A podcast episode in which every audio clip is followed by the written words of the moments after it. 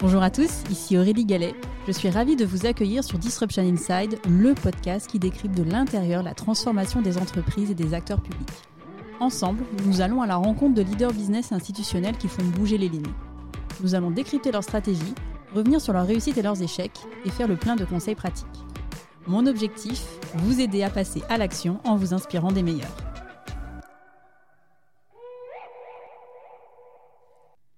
Cet épisode vous est proposé en partenariat avec We Are the Future in Tech, réseau créé en 2022 sous l'impulsion de femmes issues d'institutions publiques et académiques, de grandes entreprises et de start-up. Leur ambition Unir leurs forces pour bousculer les stéréotypes et donner envie aux femmes déjà actives de s'emparer des sujets tech à tous les niveaux de l'entreprise et aux jeunes filles de s'orienter vers ces métiers de la technologie et du numérique. Ces femmes de talent contribuent par leurs actions concrètes dans les écoles et leurs entreprises à une représentation équitable des femmes et des hommes dans ces secteurs clés de la société, dès aujourd'hui et pour demain. Bonjour à tous. Cette semaine, je vous invite à découvrir le témoignage d'Anne Féninger, Head of Data and Software Academy chez Stellantis. Anne a fait la quasi-exclusivité de sa carrière dans le secteur automobile. Après un début de carrière dans le marketing et la communication, Anne a pris le tournant du digital en s'auto-formant sur le terrain. Après trois ans en tant que responsable de la stratégie digitale du gouvernement, Anne réintègre le groupe PSA et prend la direction trois ans plus tard de l'université PSA. Dans cet épisode, je vous emmène découvrir comment Stellantis accompagne l'upskilling et le reskilling de ses talents internes pour accompagner sa nouvelle ambition, devenir une mobility tech company. Bonjour Anne. Bonjour Aurélie. Alors Anne, je suis ravie de te faire témoigner à mon micro aujourd'hui. Pour commencer cet épisode, est-ce que tu peux te présenter? Alors je dirais que je suis une femme du marketing et digital qui est un transfert aujourd'hui vers les métiers des, ressources humaines et du, learning. Euh, j'ai effectivement fait huit ans, on va dire, dans des métiers un peu classiques du marketing et de la communication. Puis j'ai passé une dizaine d'années en tant que responsable digital euh, pour euh, Peugeot, DS et le, les services du, du, Premier ministre. Et ça fait cinq ans que je suis dans des métiers de, formation, développement des compétences et transformation, je dirais également. Alors, je disais en introduction, tu as fait la quasi-exclusivité de ta carrière dans le secteur automobile. Euh, D'où te vient? Est-ce que c'est une passion chez toi? Est-ce que c'est euh, finalement par opportunité que tu es rentré dans ce secteur et finalement tu n'en es plus sorti Plutôt par opportunité, parce que je ne peux pas dire que ce soit, que ce soit une passion. J'ai fait une année de l'alternance pendant mes études. Euh, J'ai passé un an chez PSA à l'époque, dans, dans, la marque Peugeot. Euh, ce qui avait déclenché en fait ce, ce choix, c'était plutôt euh, une de, noter que c'était un secteur qui était en train d'évoluer assez positivement parce que je trouvais que leur communication était, était plutôt sympa à l'époque. Euh, et j'avoue que le déclencheur a été une visite d'usine que j'ai mhm. trouvé assez magique. Et globalement, pendant mon stage, j'ai aussi réalisé que les problématiques dans l'automobile étaient plus riches que dans d'autres euh, secteurs. Il n'y a, a, pas beaucoup de sujets qui sont assez évidents d'office. Il y a moins de données que quand on est dans la grande conso où on a tous les états de sortie de caisse et qu'on sait à peu près où on en est dans les ventes en, en temps réel et je trouvais ça assez intéressant pour une femme de marketing d'essayer de voir comment accompagner des, stratégies, mieux connaître le client, mieux, mieux orienter des stratégies dans un milieu qui était industriel et dont ce n'était pas le cœur de métier. Donc je, sentais que je pouvais apporter ma, ma pierre à l'édifice. Et alors quels ont été un peu les, les moments clés de ton parcours? Au départ, j'ai démarré par le marketing et la com parce que c'est ce que je savais faire et ce pourquoi j'avais été, euh, j'avais été formée. Et en fait, il y a eu un premier virage au moment où le, le digital commençait à émerger et que je me suis dit qu'il y avait quelque chose à construire autour de ça. Donc à l'époque, j'étais euh, responsable de com euh, de certains pays et, et, je voyais en fait que c'est quelque chose qui se développait et qu'il fallait vraiment prendre le, prendre le chemin en marche et, commencer à, s'y intéresser très sérieusement parce qu'on avait pas mal d'investissements classiques euh, en télépresse à l'époque et, il y avait une opportunité justement d'optimiser le digital. C'était le début des blogs, des bannières. Il n'y avait pas encore les réseaux sociaux, mais voilà, ça commençait tout doucement et du coup, je m'y suis intéressée euh, puisque mon rôle c'était de conseiller les pays sur les meilleures stratégies de communication. Et j'ai commencé ben voilà, par essayer de me former moi pour ensuite euh, leur transmettre euh, ces infos et les conseiller au mieux. Donc ça, ça a été un premier virage. Et le deuxième virage, ça a été, ça a été de passer du, du digital euh, vers le learning. Mhm. Euh, donc il y, a, il y, a, à peu près cinq ans, euh, au moment où j'ai pris la tête de l'université du, du, groupe PSA. Mais à chaque fois, je, je pense, je garde une approche marketing finalement dans ma manière de fonctionner, puisque finalement, mes apprenants sont mes, sont mes clients quelque part. Donc s'il y a un fil conducteur dans tout ça, ça reste quand même le marketing. Le second fil conducteur étant le le digital, parce que même en étant dans, des métiers euh, précédents, mon ambition était toujours de simplifier, digitaliser les process pour que, pour que ce soit plus facile. Et donc ça, ça je pense que c'est le deuxième fil conducteur. Et même quand j'ai pris la tête de l'université, un des sujets qui me tenait le plus à cœur, c'était d'accompagner la transformation digitale du groupe. Alors entre les deux, euh, je disais en introduction, tu as aussi euh, été responsable de la stratégie digitale du gouvernement. Alors, c'était à quelle époque et concrètement, enfin, combien de temps t'es resté et qu'est-ce que tu as fait? J'y ai passé trois ans, euh, de, que je dise pas de bêtises, de janvier 2012 à décembre 2014. Et j'étais en charge de la stratégie digitale au sein des services du Premier ministre. Donc, euh, globalement, euh, c'était euh, gérer tous les outils de communication digitale euh, du, Premier ministre, accompagner toute la communication digitale interministérielle, les outils aussi d'écoute du web et de, de, veille, les communications de crise et également les relations avec les préfectures. Alors, qu'est-ce qui t'a attiré quand on t'a fait cette proposition, cette proposition de poste? Je pense que c'est une opportunité qui n'arrive pas souvent dans une vie d'avoir la, chance finalement de pouvoir participer, d'accompagner euh, le, gouvernement dans sa, dans sa stratégie. Euh, donc je, me suis plutôt dit, ben, c'est une occasion en or de voir un petit peu comment fonctionne l'État français euh, vu de l'intérieur. Tu es retourné ensuite au sein du groupe, du groupe PSA, après donc ces trois ans passés au service du Premier ministre. Quel poste est-ce que tu as pris à ton retour? Alors j'ai pris le poste de, la, de stratégie digitale pour la marque DS, parce que le groupe euh, lançait à ce moment-là la marque DS comme une marque à part, donc il n'était plus une gamme de la marque Citroën, mais une vraie marque. Et comme c'était une marque qui démarrait et qui était peu connue, euh, le, digital avait une importance toute particulière dans, dans la stratégie marketing de, de, DS, donc ça a été de, de monter en fait euh, la stratégie digitale de, de DS. Et alors, comment est-ce que tu es arrivé finalement à ce deuxième moment charnière hein, dont tu parlais euh, juste avant, euh, autour du learning? Comment finalement cette, euh, cette, cette transition, elle s'est effectuée? Tu étais à quel poste et finalement, qu'est-ce qui a fait qu'on t'a proposé cette opportunité? Alors j'étais dans un, on peut dire un second poste chez DS puisque mon poste dans le digital a évolué. On a commencé, on était trois euh, au marketing et là j'avais une équipe de 20 personnes en fait pour gérer le, digital de la marque DS. Et comme on était plus en vie courante, on s'est beaucoup focalisé sur l'analyse du sales funnel comme on l'appelait. Donc c'est vraiment le parcours client et son optimisation. Euh, et donc j'étais en, charge toujours du digital mais plus avec une approche un peu efficiente également du parcours.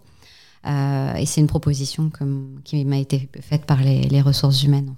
Et alors, comment tu as appréhendé ce, ce, nouveau virage, cette, cette, nouvelle fonction Parce que finalement, le, le learning, c'est euh, bah, tout, un, tout un métier aussi à apprendre. Euh, comment est-ce que toi, tu as appréhendé ta prise de poste? Alors positivement parce qu'au moment où j'avais décidé de faire une école de commerce, au début, la motivation c'était de travailler dans les ressources humaines. Donc ça a un petit peu fait écho à quelque chose qui m'intéressait beaucoup plus jeune. Euh, donc sur le principe, je me suis dit, euh, bah tiens, la boucle est bouclée finalement. Je m'étais dit que ça serait pour plus tard et le plus tard est arrivé. Euh, je me suis aussi demandé, voilà, si c'était le bon choix à faire à ce moment-là, parce que j'aurais très bien pu continuer une carrière dans le marketing et le, digital. Et puis, puis finalement, je, l'ai également vu comme une opportunité d'apprendre quelque chose de nouveau, d'apporter justement un regard nouveau sur les ressources humaines avec mon expérience plus marketing comme et, digital. Et je pensais que justement sur de la transformation digitale, ça pouvait être, euh, je pouvais avoir quelque chose à apporter. En janvier 2022, tu as pris la direction de l'Académie Data et Software de Stellantis. Euh, est-ce que tu peux euh, nous expliquer dans quel cadre est-ce que ce poste a été créé? Donc Stellantis se positionne comme une mobilité tech compagnie aujourd'hui et a créé une direction du software en 2021 Et pour accélérer en fait la mise en place de cette nouvelle direction, dont l'objectif en fait est d'apporter de nouveaux business models, davantage de services euh, pour nos clients, euh, d'accompagner en fait la mise en place de cette structure avec une partie d'employés internes et d'autres qui seraient recrutés à l'externe mais qui ne sont pas dans mon périmètre. Donc l'idée était vraiment de pouvoir accompagner la montée en compétences des équipes qui rejoignent euh, l'équipe software et d'identifier des candidats qui étaient prêts à à se transformer, se reconvertir pour ces nouveaux métiers et de les former. Tu es donc responsable de la Data et de la Software Academy. Euh, est-ce que tu peux revenir un peu sur cette double casquette? Alors, il y a à la fois, il y a deux projets qui sont intéressants dans ce, dans ce poste. Il y en a un, c'est d'accompagner la montée en puissance de la direction software euh, avec cette approche de reconversion qui est, qui est, intéressante parce que finalement, proposer une nouvelle vie professionnelle à des collègues euh, c'est assez stimulant en fait de se dire qu'on leur donne une seconde chance et je trouve que c'est assez positif comme, euh, euh, comme métier et motivant pour se lever tous les matins. Et la transformation data, là c'est plus parce que je pense qu'il y a un vrai effort à faire sur ce sujet. moi les data c'est un sujet qui m'a toujours pas mal plu quand j'étais en charge du sales funnel chez DS. Justement, j'aime bien aller euh, regarder les données. Mon premier métier, ça avait aussi, été chargé d'études marketing. Donc j'avoue que creuser les données, regarder ce qu'on peut en faire, comment ça peut nous permettre d'optimiser, de créer des schémas, d'apprendre euh, sur nos, processus, etc. Ça, ça apporte beaucoup. Et j'ai tendance à penser qu'il y a certaines activités qui ont bien avancé dans le domaine, mais il y en a d'autres qui ont besoin d'en prendre conscience. Donc il y a un vrai travail travail d'accompagnement là, et de transformation euh, à faire. Et comme ça me tient particulièrement à cœur et que je pense qu'il y, a un vrai potentiel, euh, voilà, je trouvais ça très motivant de, participer à ça. Euh, et du coup, oui, ce, ce, poste me permet à la fois de cumuler mon expérience passée finalement de, digital et de, de formation plus récemment. Donc j'avoue que c'est une bonne, bonne complémentarité de mes, de mes compétences. quels sont plus globalement les grands enjeux RH euh, autour de euh, bah, cette nouvelle activité, enfin ce virage stratégique de Stellantis. Les enjeux RH, bah, c'est de développer l'employabilité de nos collaborateurs, euh, ce, qui est, une des premières ambitions c'est d'avoir cette culture aussi de transformation, mais qui est assez vrai dans le groupe Stellantis depuis pas mal d'années, puisqu'on a aussi eu les virages euh, de l'électrification, par exemple, qui ont commencé un petit peu, un petit peu avant. Donc c'est quelque chose qu'on a dans la culture quand même du groupe. On, vit quand même pas mal de, transformations et de changements dans ce, dans ce secteur. Euh, et du coup, je pense que ça commence à faire partie de la, culture, de se dire, ben finalement, c'est une habitude à prendre, de d'upskiller, de reskiller nos collaborateurs pour qu'ils restent employables, puisque finalement, on a des parties de notre activité qui disparaissent et puis des, nouvelles opportunités qui, apparaissent. Et, effectivement, c'est un, un enjeu euh, HR, puisque mon entité est rattachée euh, notamment à la direction des ressources humaines et de la transformation, puisque ça coche effectivement à la fois transformation et ressources humaines, même si notre grand client et voilà au quotidien euh, va être l'équipe software, mais également les autres directions. On n'en a pas parlé précédemment, mais on accompagne également la transformation data dans le groupe. Donc l'idée là, c'est que chacune des directions euh, puissent euh, acquérir des compétences data à différents niveaux, des gens qui s'y intéressent un petit peu en surface, mais au moins pour savoir de quoi on parle, pouvoir briefer un data analyst, avoir conscience de l'importance du sujet, et ensuite des gens qui vont euh, qui vont vraiment se spécialiser, apprendre un nouveau métier, devenir data analyst, euh, voire data scientist, euh, data engineer, et, de, continuer à accompagner également la communauté data qui existe déjà depuis quelques temps. Là, c'est plus un, accélérateur qu'on cherche à faire pour toucher des cibles un petit peu plus larges et faire rentrer de plus en plus de collaborateurs dans le mindset data-driven company. Juste, tu me, disais dans le cadre de l'entretien préparatoire que tu avais à peu près 50% euh, des personnes euh, qui vont devoir venir euh, de l'interne au sein du coup de cette équipe nouvellement constituée, ce qui est beaucoup et donc qui nécessite bah, du coup des programmes de formation qui sont aussi assez conséquents. Toi, au moment où tu as pris ta, ta, prise de poste, quels ont été un peu les partis pris qui ont finalement bah, structuré et guidé ton action de l'année dernière? Il y en a eu pas mal parce que sur le coup, je pensais effectivement qu'il fallait se focaliser sur l'offre de formation, puisque c'était là qu'était l'enjeu, finalement, avoir la bonne formation pour les, candidats. Mais en fait, tant qu'on ne connaît pas le profil des candidats, on ne sait pas trop quels sont les, écarts de compétences à, combler. Et finalement, l'enjeu, le, premier, a été d'organiser euh, tout le processus qui permettait d'identifier des candidats de les sélectionner, de leur faire passer des entretiens et ensuite d'évaluer les besoins en compétences et de construire les parcours euh, qui vont bien. Donc euh, c'est plutôt un, sujet euh, d'identification de, candidats et dans un premier temps, et ça c'est assez lourd parce que quand on doit à la fin avoir 700 personnes à transférer, ça veut dire qu'on en a eu plus de 1500 ou 1700 qui ont candidaté. Donc euh, ça fait énormément de gens à, analyser. Donc euh, c'est plutôt l'organisation qu'il faut mettre en place autour de ces candidats qui est lourde au départ. Et après, effectivement, ça oblige à affiner les parcours de formation. Donc on a capitaliser sur le catalogue déjà existant, parce qu'il y a des choses qui existaient, notamment pour l'upskilling de gens qui, de toute façon, étaient déjà en mobilité interne par le, par le passé. Et il a fallu euh, mettre l'accent sur des parcours un petit peu plus lourds ou de parcours qu'on avait moins, parce que certaines euh, compétences étaient plutôt externalisées par le passé ou alors c'est des compétences qu'on avait déjà et sur lesquelles il n'y avait pas de reskilling profond à faire. Donc c'est surtout ensuite sur ces parcours-là qu'il a fallu mettre l'accent et regarder quelles étaient les compétences qui étaient assez peu couvertes pour pouvoir justement combler les, trous du catalogue. J'imagine. Hein, donc il y a donc il y, a les annonces, il y a les annonces qui se font. Donc euh, voilà du coup l'ambition euh, l'ambition de Stellantis, la création d'une équipe, et ensuite vous avez euh, fait une appel un appel à, appel à candidature où les personnes ont la possibilité de se positionner sur des sur des futurs postes. C'est comme ça que les choses se sont déroulées chez Stellantis? Tout à fait, oui, oui, tout à fait. Donc on a fait appel au volontariat. D'accord. Donc des gens qui avaient envie d'aller vers ces transformations-là, donc avec de la communication ensuite euh, via des webinaires qui permettaient de présenter les rôles disponibles, euh, un site, euh, un site internet interne pour pouvoir faire la promotion des postes, de certains parcours clés, et, ensuite aussi embarquer la, la communauté HR parce que même gère des mobilités, donc ils aient bien en tête en fait qu'il y avait ces options ouvertes pour certains de leurs candidats. Donc eux-mêmes après sont venus enrichir également euh, la liste des candidats en nous apportant des noms de gens euh, qu'ils avaient identifiés ou qui pouvaient être intéressés. Est-ce qu'il y avait des prérequis il y a quelques prérequis, oui, parce que les équipes euh, software ne sont pas dans tous les pays dans le monde. Et donc, quand quelqu'un débute et rejoint une équipe, on préfère qu'il ait une équipe locale pour le, soutenir. Donc, c'est plutôt les pays dans lesquels on est, présent. Donc, ça peut, ça peut limiter. C'est pas forcément toute l'empreinte du groupe qui est représentée. Ensuite, parce que ce sont des équipes très internationales, il y a le niveau d'anglais qui est, nécessaire.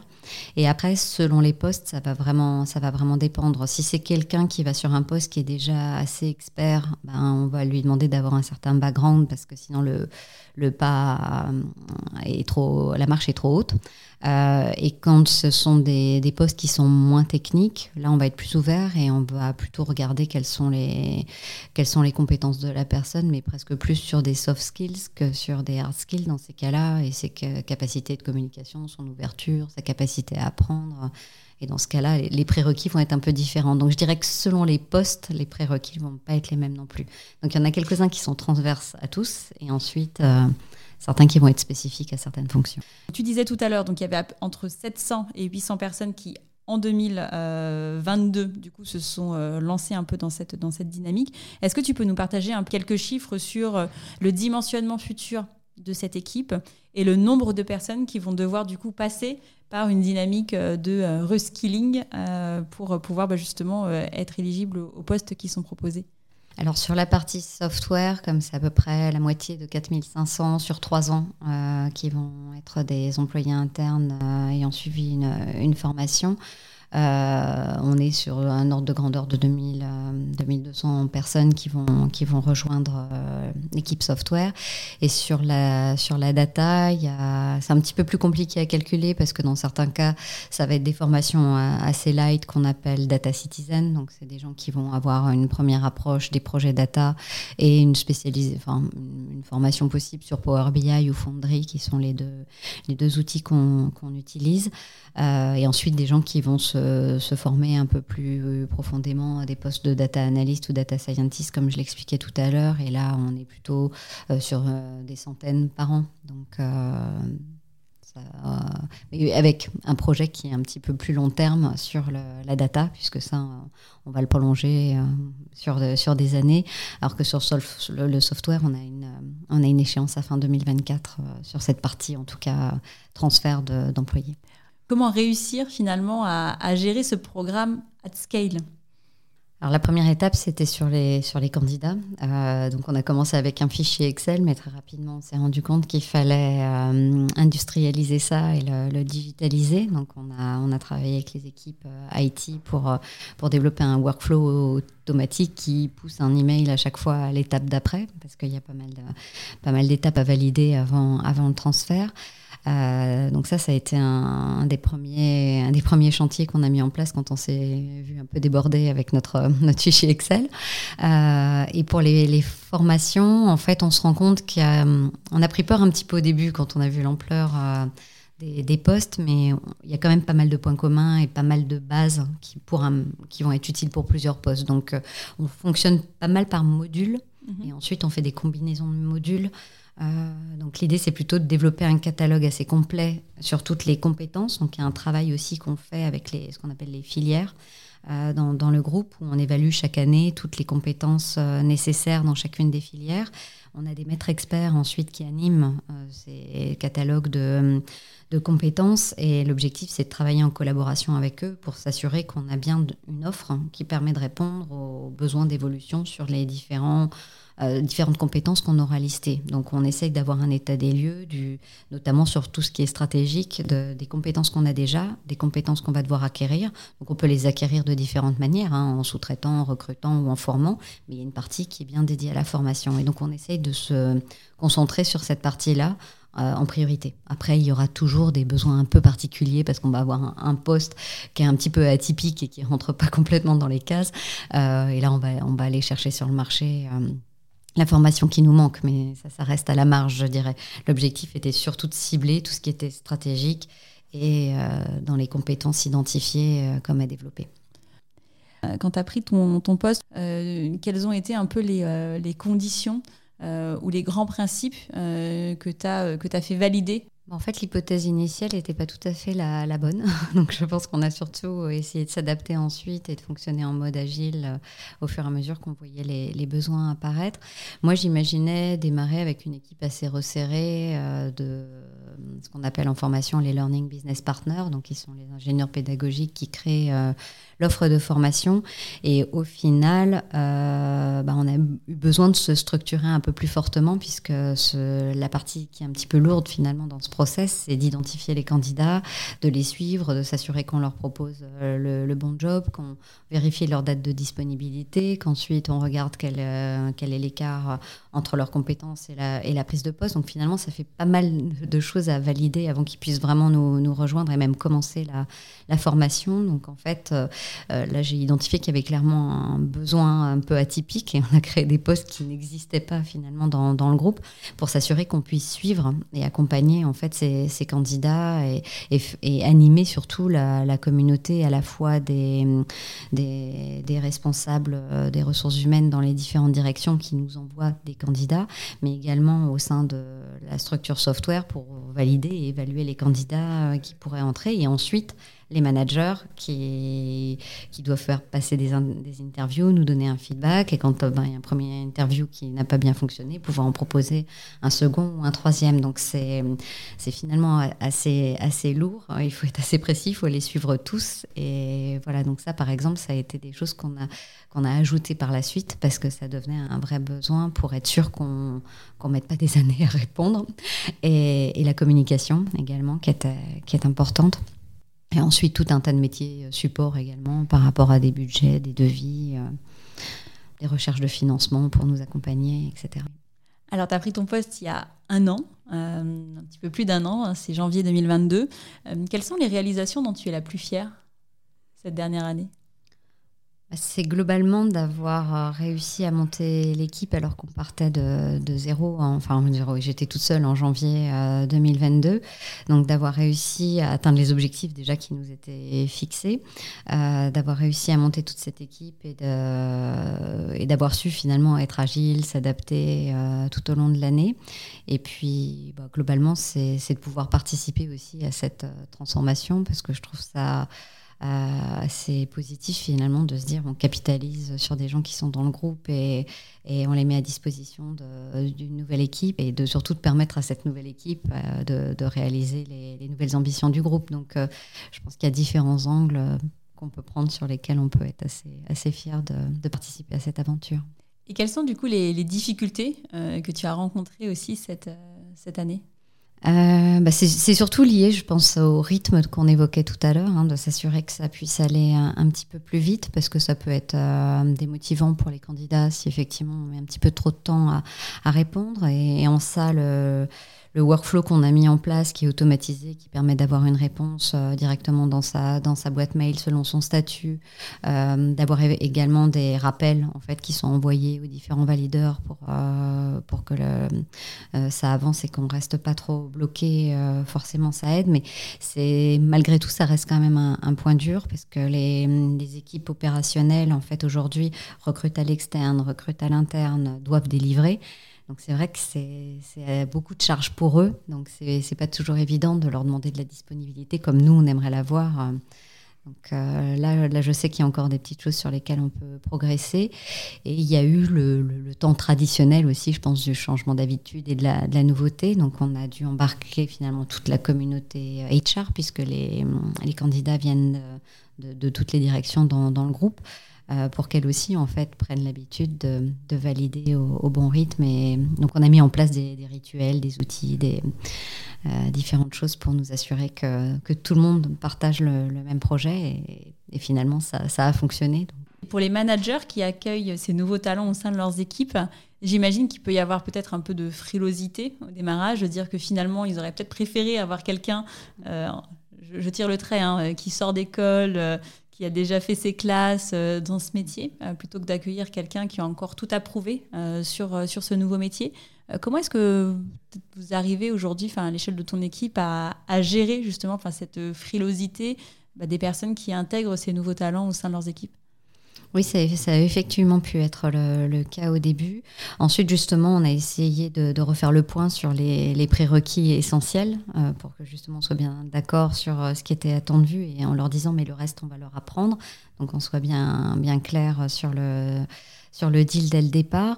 Et, c'est aussi pour ça, je pense qu'on en est venu à cette approche par cohorte, pour éviter justement qu'on nous dise ah mais il n'a pas les compétences techniques. Donc maintenant on a un petit peu renversé le, le process en disant on trouve des candidats volontaires bon, qui passent quand même les différents critères que, que l'on a, mais on les forme d'abord et on leur soumettra euh, on, soumettra leur candidature au manager dans un second temps. Comme ça, au moins, le, ils seront rassurés sur le, le background. Il, il, va y avoir un assessment euh, à la fin de leur, parcours et donc ils seront, ils rassurés des, compétences techniques, en tout cas, qu'auront ces candidats. Donc ça, ça devrait nous aider. Alors sur, euh, sur ces métiers, euh, du software, de la data, bah, il y a aussi assez peu de talents féminins. Donc j'imagine qu'il y a aussi euh, bah, des enjeux euh, d'attirer ces talents euh, bah, qui sont partout dans le groupe Stellantis à la recherche potentiellement d'un nouveau challenge professionnel. Est-ce qu'il y a des dispositifs particuliers aujourd'hui qui, sont mis en, qui sont mis en place à l'échelle de ton équipe pour bah, promouvoir ces nouveaux métiers au sein du groupe, plutôt à l'endroit des femmes qui pourraient aussi potentiellement être intéressées, mais qui pourraient peut-être ne pas spontanément candidater en estimant à tort que ce métier est un peu trop loin, pour, trop loin de leurs fondamentaux alors, on ne fait pas assez de choses, effectivement, à, à date. Euh, cependant, je dirais que le, le, groupe a une dynamique très positive euh, pour, la, pour développer la, la, place des femmes, mais même dans l'automobile, hein, parce que nous, on cumule oui. automobile et euh, tech. Donc, que ce soit dans, dans notre discours à, à l'externe, mais aussi à l'interne, sur toutes les communications qui peuvent être faites autour de la diversité et de l'inclusion, d'interviews de, de femmes, des réseaux de femmes dans le groupe qui sont particulièrement actives aussi autour de ces sujets. À notre échelle, en fait, on va avoir organisé des webinars ou filmé des témoignages pour donner envie en fait aux gens de nous rejoindre en intégrant des femmes pour être sûr que justement elles soient bien visibles aussi. Et je pense qu'il y, a encore pas mal d'actions à mener effectivement pour dans ce sens-là pour pour les attirer parce que et je pense que c'est surtout les a priori qu'il faut essayer d'oublier parce qu'on a peut-être tendance à dire oh, on imagine que le software c'est un métier de geek où il n'y a que des, des rôles très euh, orientés autour de la tech et en fait non il y a, y a énormément de métiers aussi qui visent à, à planifier à avoir une approche euh, customer centric euh, à organiser à communiquer il y a tout un tas de rôles finalement qui sont pas forcément très techniques il faut aimer un minimum la technique ou la comprendre, mais on ne demande pas un très grand niveau euh, de, background dans ce domaine-là, mais d'autres qualités qui peuvent être utiles aussi. Donc euh, je pense qu'il faut aussi qu'on présente les choses sous un, sous un autre angle et qu'on casse les stéréotypes liés à la tech. Est-ce que toi, tu t'es fixé des objectifs, alors des objectifs euh, officiels ou officieux de part des femmes, de femmes que, qui devraient rentrer dans ce programme de reskilling j'ai du mal à les suivre aujourd'hui parce que c'est une information qu'on ne leur demande pas, en mhm. fait, le, sexe, quand on les, les, évalue, parce que justement, on ne veut pas que ce soit un critère et que ce soit ouvert à tous, mais du coup, ça nous empêche de les compter correctement. Euh, donc ça, il faudrait qu'on le mette en place euh, pour au moins s'assurer qu'on est on a au moins le pourcentage de femmes représentatives dans le groupe, y compris euh, dans le software. Donc ça, ça serait un axe de, de progrès pour nous. Oui. Alors, on a beaucoup parlé du reskilling. Dans ton périmètre d'activité, tu as aussi l'upskilling. Est-ce que tu peux nous en dire un petit peu plus et notamment le nombre de personnes qui sont, euh, qui sont concernées, les types de programmes aujourd'hui qui sont euh, lancés euh, sur, et les thématiques globalement qui sont couvertes par ces programmes d'upskilling? En fait, ce sont les mêmes, sauf que dans un cas, ça va être léger. Et dans un autre, ça va être plus lourd. Upskilling, en fait, pour moi, c'est plutôt quand on on, développe quelques compétences pour une personne donnée euh, pour prendre le poste, alors que le reskilling, ça va être quelqu'un qui va faire complètement euh, autre chose. Donc, dans le cadre de, l'upskilling, c'est quelqu'un qui travaillait déjà dans cette filière ou, sur ce métier, mais qui va prendre un poste euh, qui a un petit peu évolué ou sur lequel il y a des outils auxquels il n'est pas habitué ou qui ne faisait pas d'agile précédemment, par exemple. Euh, et là, en fait, ça concerne tout le monde finalement dans, l'équipe software, puisque ce qui est très spécifique à ce milieu, c'est que ça change tous les jours et que ça évolue. Donc je dirais que pour moi, toute la population de software peut être en upskilling euh, permanent. On leur donne accès à des plateformes de, learning euh, spécialisées dans la tech, justement, pour qu'ils puissent continuer à progresser continuellement. On a aussi des, écoles métiers en fait en interne avec des formateurs internes qui peuvent euh, continuer à les, à les, former justement parce qu'ils savent quelles sont les tendances et essayent de les, de les préparer. Et, oui, du coup, en fait, les, thèmes sont un petit peu les mêmes. C'est plus que euh, le niveau d'intensité, oui. L'intensité, la durée. Et voilà, c'est plutôt je, reste dans mon domaine, mais j'acquiers des compétences complémentaires. Alors que dans le cas du reskilling, c'est je faisais un autre métier, j'en apprends un nouveau. Et alors, comment tu fais pour euh, rester toujours up-to-date sur euh, les, nouvelles compétences et les, compétences qui vont arriver euh, dans, les prochaines, dans les prochaines années? Justement, ce sont les, maîtres experts, en fait, qui sont un peu les, hum, les référents, dans, enfin qui sont les référents en fait dans ce domaine, les managers aussi, puisque au quotidien voient aussi leur business évoluer. Donc j'avoue qu'en fait, on, ben, l'année dernière, on les a réunis justement dans des groupes de travail pour pouvoir faire le point sur les compétences et, les formations que l'on avait et celles dont on allait avoir besoin pour qu'ils puissent nous nourrir. Et en fait, c'est quelque chose qu'il faut qu'on actualise régulièrement. Donc euh, voilà, au départ, on l'a fait pour avoir un, point de départ justement. Et maintenant, l'idée, c'est de voir comment, dans le temps, on a ces rendez-vous de manière un petit peu plus régulière. Mais de manière générale, je dirais que les managers viennent assez spontanément nous voir quand il y a un besoin nouveau. Ils nous le signalent. Et donc, euh, on essaye d'ajouter ça au, au catalogue le plus rapidement possible. Et alors, quelles sont tes priorités dans les deux, trois prochaines années? Alors, bon, elles sont presque plus court terme, je dirais, même si elles risquent de, durer un. Alors, tes priorités de l'année Non, ça va être euh, bah, justement de tout le reskilling là, des software developers, parce qu'on a des, gros volumes. Ça va être 300 personnes qu'on veut embarquer cette année et au moins autant l'année prochaine. Et, voilà, comme c'est les, les, premières cohortes que l'on lance, c'est de s'assurer qu'on a bien le, le, bon parcours et de l'affiner. Et puis faire du coaching ultérieurement si nécessaire. Enfin voilà, toutes ces, toutes ces choses-là qu'il faut qu'on affine. Donc ça, c'est un, un, vrai enjeu et d'arriver à construire quelque chose de solide. Le deuxième, c'est de renforcer le réseau des formateurs internes de capitaliser sur des compétences qu'on a en interne, parce que même si on a pas mal de métiers génériques, on a quand même beaucoup de choses qui sont très spécifiques à l'automobile. Euh, tous les logiciels embarqués dans la voiture, par exemple, il n'y a que l'automobile qui, qui le fait. Euh, donc dans ces cas-là, c'est nos experts à nous souvent qui, qui sont les sachants, euh, plus que le, marché extérieur. Sur des métiers de la data, ça va être moins vrai parce que c'est des métiers plus génériques. Donc selon les cas de figure, voilà, on ne va pas fonctionner exactement de la même manière, mais en tout cas, capitaliser beaucoup plus euh, sur cette culture euh, interne et ce partage, euh, ce partage interne. Ça, c'est un, enjeu de, l'année.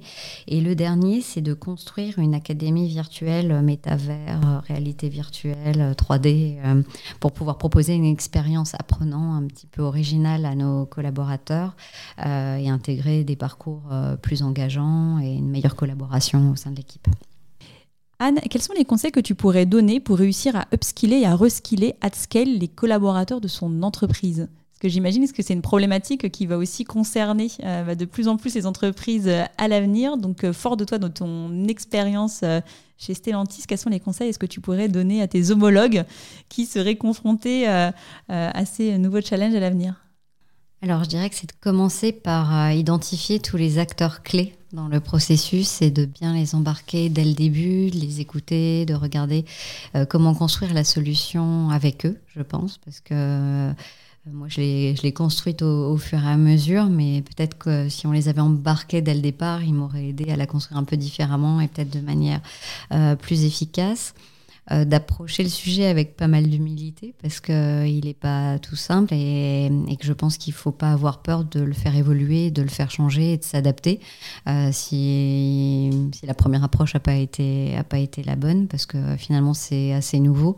Les métiers sont nouveaux, ils évoluent en permanence, donc voilà, il faut aussi avoir ça en tête et pas vouloir avoir quelque chose de trop rigide dès le départ et se laisser des, des soupapes.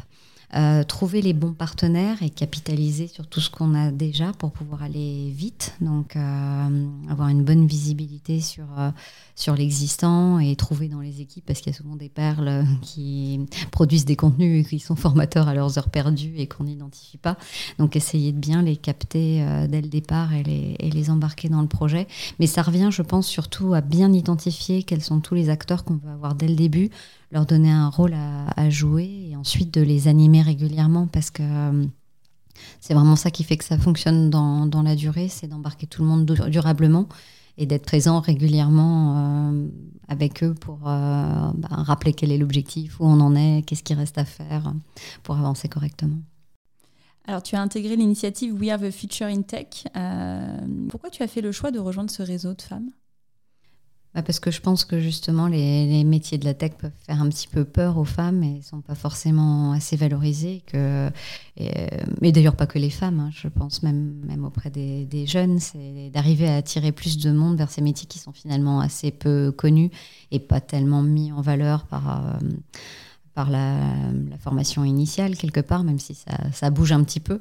Euh, je me dis effectivement, enfin moi-même j'y suis venue un petit peu par de, de, de manière naturelle et, et, je me dis j'ai envie d'embarquer plus de gens dans dans tu t'es beaucoup auto-formé aussi. oui, voilà. Je pense que ça a été aussi ça le, le déclencheur, c'est que tu as été en position de responsabilité. Tu t'es dit, bon, il y a quelque chose qui se passe, il va falloir que je me forme pour pouvoir accompagner euh, les équipes. Euh, il y avait aussi beaucoup de ça finalement dans, ton, dans ton parcours. Oui, et je pense que justement, enfin, comme les formations initiales ne partageaient pas assez, en fait, on a une responsabilité dans, une fois dans l'entreprise à, à, attirer plus de monde vers ces métiers-là. Donc euh, c'est de commencer déjà à attirer plus de jeunes vers ces métiers-là et ensuite euh, donner envie aux gens qui sont dans l'entreprise de, de s'intéresser à ces métiers qui sont nouveaux et qui ont quand même pas mal d'avenir en plus. Et donc, si tu devais choisir un exemple pour témoigner du chemin qu'il reste à parcourir pour les femmes dans les entreprises, euh, quel serait-il? Oui, le, contexte est plutôt assez positif aujourd'hui euh, pour les femmes, puisqu'on essaye justement de féminiser euh, à la fois l'entreprise, mais, mais la tech également. Donc, euh, je dirais que c'est d'arriver à leur euh, à leur montrer que ben, c'est pas que le code quand on travaille dans le dans software, qu'il y a toute une approche client, marketing, organisation euh, qui peut les intéresser. Et donc, c'est certainement de mieux expliquer ce qu'on fait, de leur montrer qu'elles ont pas mal de, qualités finalement, qu'elles cochent aujourd'hui entre souvent l'empathie, les coups de client, voilà, qui sont assez clés dans ce domaine-là et, qu'elles aient aussi euh, davantage confiance en elles, en fait, sur le, fait qu'elles peuvent y arriver et que c'est pas un domaine réservé euh, parce qu'il est technique, euh, qu'il n'est pas réservé aux hommes. Aujourd'hui, toi, comme ça fait un, petit temps que tu travailles chez, chez Stellantis, est-ce que tu as vu assez nettement une féminisation des métiers hein, au, au, global ou finalement ça reste quand même une industrie assez, euh, assez masculine avec des, euh, finalement des, une diversité qui euh, est plus difficile à mettre en place alors, ça évolue, oui, positivement depuis, depuis plusieurs années. Après, on part de, de plus loin parce qu'à la base, on a une culture d'ingénieur et du coup, ben, euh, à la sortie des écoles d'ingénieurs, on a forcément beaucoup plus d'hommes que de, que de femmes. Donc, on, par effet miroir, on récupère à peu près la même structure chez nous, mais il y a une vraie volonté, effectivement, à, féminiser. Et après, voilà, il faut arriver à trouver les profils, puisque si les gens ne sont pas formés, c'est pour ça que je pense que ça commence plus tôt. C'est qu'il faut donner envie aux jeunes filles, en fait. Et c'est un des sujets qui est traité par euh, We Are. We Are the Future, c'est d'attaquer le, sujet beaucoup plus tôt auprès d'étudiants qui sont encore au collège ou, au lycée et de leur donner envie euh, de rejoindre ces métiers-là parce que sinon les, filières qu'ils vont choisir sont pas les bonnes et, on n'imagine pas forcément euh, se reskiller à peine avoir commencé sa carrière professionnelle. Donc c'est bien avant qu'il faut, faut agir. Même si, voilà, nous, on est très ouverts à les, à les former à ces nouveaux métiers. Donc, euh, je les invite à, nous contacter. Quelles sont, toi, les, les actions euh, que tu aimerais impulser euh, au sein de Stellantis Puisque comme tu travailles dans la partie, dans la partie RH, finalement, tu es aussi en, en, première ligne pour attirer ces talents féminins, qui soient à recruter, qui soient à upskiller, qui soient à reskiller quelles sont, euh, si on, voilà, si on, pouvait, on avait une petite baguette magique, quelles sont les actions que toi tu euh, aimerais euh, bah, pouvoir lancer au sein de Stellantis pour bah, justement améliorer l'accessibilité de ces métiers aux jeunes talents féminins?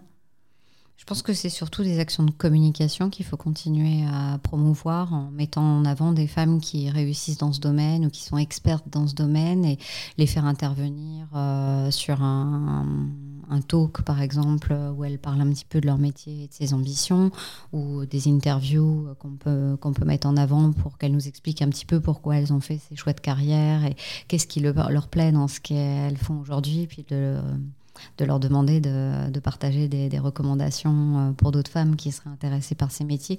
Je pense que c'est surtout voilà, de pair à pair et puis certainement des actions de, de mentoring également, où des femmes qui sont dans ces métiers pourraient euh, gérer des jeunes femmes euh, qui sont encore en train de se, chercher ou qui cherchent vers quoi évoluer dans leur carrière et qui pourraient les orienter vers, vers ces métiers. Je pense que ça peut être ces deux axes, le, le mentorat et, le, et la com. Quel conseil aimerais-tu transmettre à des jeunes, hommes ou femmes, qui se poseraient des questions sur leur avenir et hésiteraient à rejoindre le secteur de la tech et du digital?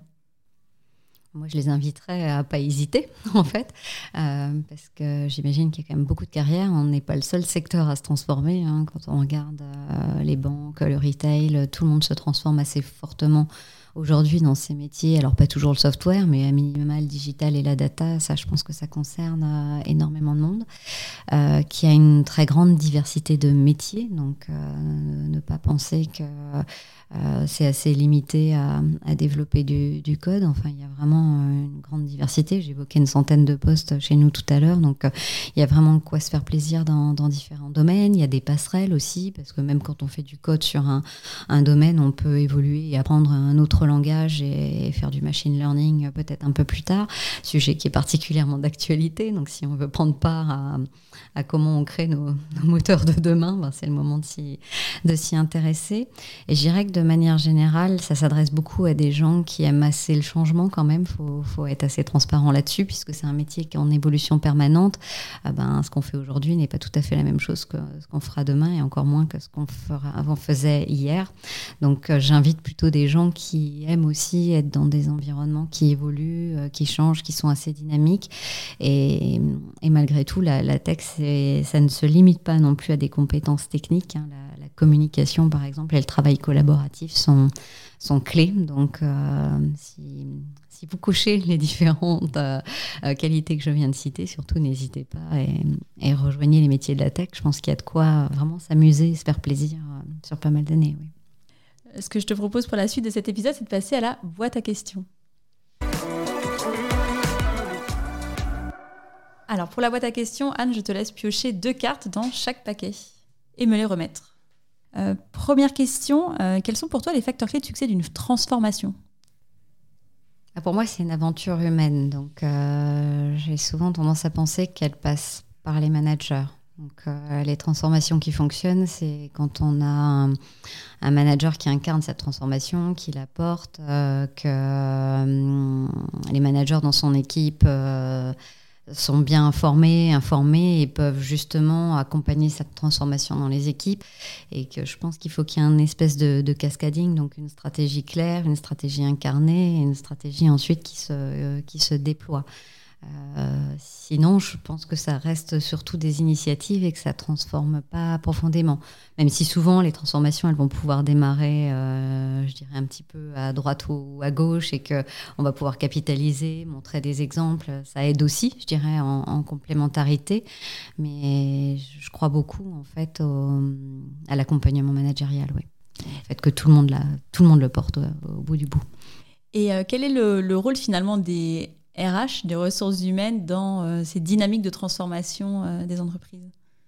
Ah ben, il y, en a, plusieurs, à la fois sur le travail qui peut être fait sur un profil de leadership, euh, à la fois justement comment animer les différentes directions et passer ces messages dans les directions, sur les profils de recrutement, sur la stratégie de, de, développement des compétences des leaders ou euh, ou des, hauts potentiels et des managers pour que tout soit cohérent et accompagne cette transformation. Euh, oui, donc je pense qu'ils ont un rôle clé à jouer sur différents, différents leviers, sur la fidélisation des, talents. Comment est-ce que toi tu euh, imagines un peu le, futur de cette fonction, de cette fonction RH On a beaucoup entendu parler de euh, changement même d'appellation, c'est-à-dire on a des HR euh, euh, business partners. On n'est pas une fonction support, on est une fonction au service du business. Comment est-ce que toi tu, tu, projettes un peu les évolutions de ce métier dans les années qui arrivent? Alors nous, on a déjà des HR business partners. Hein. C'est effectivement cette communauté-là qu'on anime et qui sont intégrés justement dans les, dans les différentes euh, les animations des différentes euh, directions, parce que je pense qu'on est un partenaire stratégique finalement dans ce cas-là pour les, pour les accompagner. Euh, pour la suite, alors nous, on est également une direction ressources humaines et transformation. Donc on embarque parce que dans la même direction, on a différents leviers. On a justement les ressources humaines, on a l'IT, on a euh, l'immobilier. Donc euh, ça fait pas mal de leviers qui permettent de, changer les choses euh, de manière cohérente en utilisant les, différents, les différents angles. Moi, j'ai tendance à penser qu'il faut qu'elle se digitalise aussi un petit peu, la fonction RH, avec euh, un intérêt plus fort pour euh, l'IA, la data, pour euh, justement imaginer des, modèles de ce qui marche, de ce qui marche moins bien. Enfin, je pense que les data nous apprennent beaucoup de choses de, de ce que l'on fait. Donc, je pense qu'on peut encore progresser dans ce domaine-là. après des outils, on en a déjà, on en a déjà pas mal. Après, c'est souvent le fait qu'ils communiquent pas tous très bien entre eux, et c'est là que la, des data lakes pourraient nous aider pour euh, rapprocher toutes ces données. Donc, euh, moi, je la digitaliserai un petit peu plus, mais parce que c'est mon dada.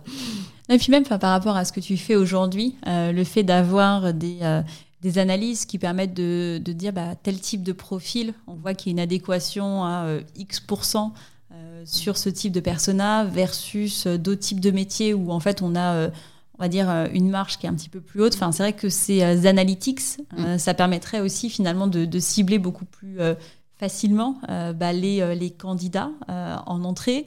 les formations à proposer de manière assez proactive, de dire bah, finalement, voilà, par rapport aux au résultats d'un questionnaire d'évaluation, bah, voilà globalement les différents métiers qui pourraient être proposés à la personne, parce que j'imagine que voilà, à un moment on se pose des questions, on va plutôt partir sur cette filière plutôt qu'une autre, alors qu'en réalité, peut-être qu'avec bah, des, analyses, euh, des insights, des tests de personnalité, on va plutôt se rendre compte qu'on est euh, plutôt dans la catégorie A ou plutôt dans la catégorie B. Donc ça, c'est vrai que c'est potentiellement enfin, des choses qui peuvent être intéressantes à, à explorer dans le futur. Aujourd'hui, vous, investissez vous investiguez un petit peu ce, ces, ces sujets-là ou c'est encore des prémices? Oui, oui, ben dans, dans, tous les projets de transformation data, c'est bien, c'est bien l'objectif, c'est que chaque direction, donc y compris RH, s'intéresse au sujet. Oui, tout en tout cas, ça fait des beaux challenges euh, à relever par les équipes, euh, les équipes RH. Je te propose de passer aux questions plus personnelles. Comment arrives-tu à concilier ta vie professionnelle et ta vie personnelle? Est-ce que tu as des bonnes pratiques que tu mets en, application euh, J'essaye d'en mettre en application. Je pense que ce qui est important, c'est d'arriver à avoir des temps qu'on arrive à sacraliser pour soi, en fait, pour euh, se régénérer, pour se rafraîchir, pour s'inspirer, euh, parce qu'on est plus efficace, je trouve, quand euh, on a réussi à recharger ses batteries. on est plus percutant, on est plus à l'écoute, on est moins stressé. Donc, je pense qu'il est important d'arriver à trouver cet équilibre-là. Après, je dis pas qu'il est toujours facile à faire. Hein, le fait de travailler dans une entreprise qui est présente sur les différents continent fait que ben, les mails, ça commence très tôt le matin, ça finit très tard le soir. Donc il faut s'imposer une discipline pour pas regarder euh, systématiquement parce que sinon on coupe, euh, on coupe jamais vraiment. Euh, donc j'ai enlevé les alertes sur la montre déjà et le téléphone, je le mets un petit peu plus loin, ça permet d'en éviter certains. Euh, je pense que le sport aussi est une, euh, est une bonne pratique pour euh, libérer le stress et, se faire des vraies parenthèses, parce que souvent dans ces moments-là, où on est concentré sur ce qu'on fait et on fait vraiment le vide, ou au contraire, on, laisse le, le cerveau s'évader quand on court et ça peut permettre d'avoir des petits flashs de temps en temps et de se dire ah bah tiens j'ai trouvé la solution pour régler ce problème là donc je, trouve que ça peut être un, bon moyen de, se faire du bien. Allez, dernière question. Euh, comment est-ce que tu continues à progresser? Je pense en apprenant de manière euh, permanente finalement et en justement en prenant de nouveaux challenges professionnels parce qu'à chaque fois c'est quand on change de secteur comme j'ai pu le faire entre euh, ben, la com et le marketing et des projets digitaux ou après en passant à la, formation c'est des métiers qui sont quand même somme toute assez différents euh, et qui obligent à apprendre et je pense à sortir de sa zone de confort. Donc je pense que c'est un moyen de, progresser en permanence. On n'est pas forcément tout de suite au top, ça, ça, remet un peu en cause, mais ça oblige justement à aller chercher euh, des ressources, à trouver des solutions et, à apprendre euh, en permanence. Donc je pense que oui, c'est la solution que j'ai trouvée moi finalement. Je me mets en situation d'inconfort pour apprendre à nouveau. En tous les cas, je trouve ça particulièrement inspirant. Merci beaucoup, Anne. Si on souhaite suivre ton actualité, où est-ce qu'on te retrouve? Sur LinkedIn. Sur LinkedIn. Bah, écoute, c'est noté. Merci beaucoup. Merci. Cet épisode vous a été proposé en partenariat avec We Are the Future in Tech. Si vous souhaitez en savoir plus sur ce réseau, je vous invite à consulter leur site internet wearethefutureintech.org. Vous y découvrirez notamment des témoignages vidéo de femmes passionnées et passionnantes. Bonne découverte C'est la fin de cet épisode, j'espère qu'il vous a plu. Pour m'aider à faire connaître le podcast, c'est très simple. Parlez-en autour de vous. Mettez une note 5 étoiles accompagnée d'un gentil commentaire et abonnez-vous à mon compte pour être notifié des prochains épisodes. Si vous souhaitez en savoir plus sur le podcast, je vous donne rendez-vous sur mon site aurélie-galet.com ou sur mon LinkedIn. Un grand merci à tous et rendez-vous la semaine prochaine pour un prochain épisode.